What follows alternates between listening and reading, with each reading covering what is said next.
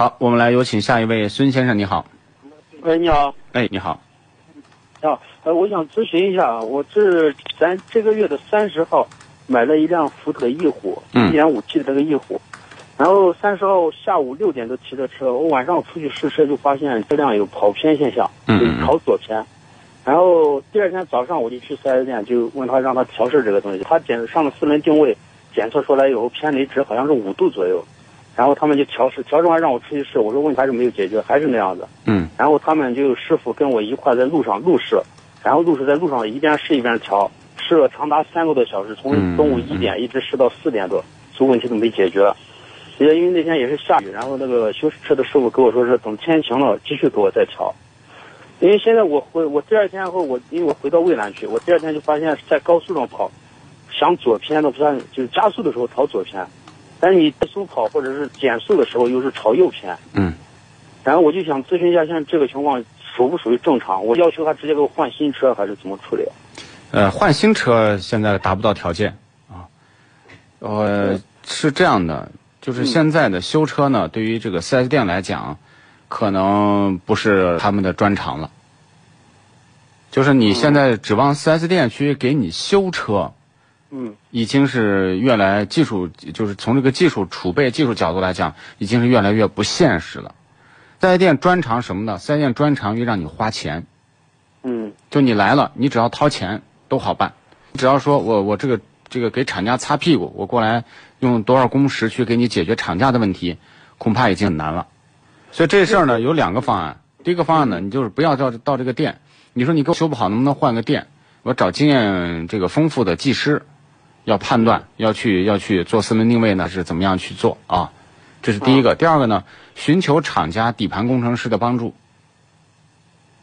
第三个呢，就是如果实在不行，在外面你找一个随便找一个大的做四轮定位的店的师傅，我告诉你，修这个问题都修的可好了。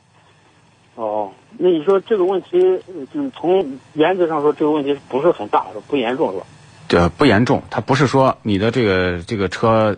就说坏了，啊，或者是有什么问题，就说这个偏偏离呢，就是说这个底盘这个悬挂的这个参数不对，不对是需要调整的。调整呢，一般来讲上四轮定位你因为你是新车嘛，都能够做过来。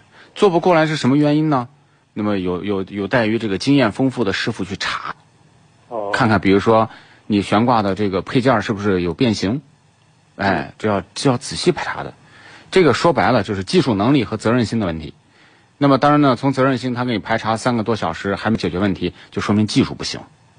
哦，最后也是换了三四个师傅，都都没解决了。对，就是这样，就是技术问题。嗯，那你那你现在关键是我现在有一个问题，我想不通，就是他你加速的时候他是朝左偏着，然后你减速或者是怠速行驶又朝右偏。这是这样的，这跟这个加速的时候呢，因为你这个动力呢。突然出现以后啊，加速。那么加速呢？这个轮子呢是是实现这个动力的，对吧？就是传递动力的。最后呢是跟地面接触的。那么如果说它这个底盘松旷了，你加速的时候呢，它如果说左边的受力大于右边，那肯定是向左偏嘛。嗯嗯。啊，不，右边的受力大于左边，肯定是向左偏嘛。对对对。对不对？对那如果你一减速的话呢，它这个时候呢，这个就说明它这个呃又反过来了。反过来呢，就说明还是底盘的这个悬挂的问题。嗯，传动轴啊，以及传动的这个周边的这些相关的问题。哦，那行行行，我现在就只能是继续找四 S 店让他解决，他解决不了，让他推荐一个能解决了的地方。对，就是让他推荐，就反正这是这是低概率事件，但是呢，必须要找他啊，但是达不到推换车。如果说还是维修，就像我们之前做过一个案例，那个指南者怎么修，他都是向左偏，最后呢修修修又向右偏。最后，克莱斯勒派的工程师，两个工程师都意见不统一。一个工程说你不对，另外一个说你不对，两个人就是在那都都撕起来了。最后呢，没办法把这个车当二手车给退四 S 店。除了这种极端的情况。哦。嗯。那行行行，那好谢啊。哎，没事儿，好，再见，拜拜。好，好，再见，嗯。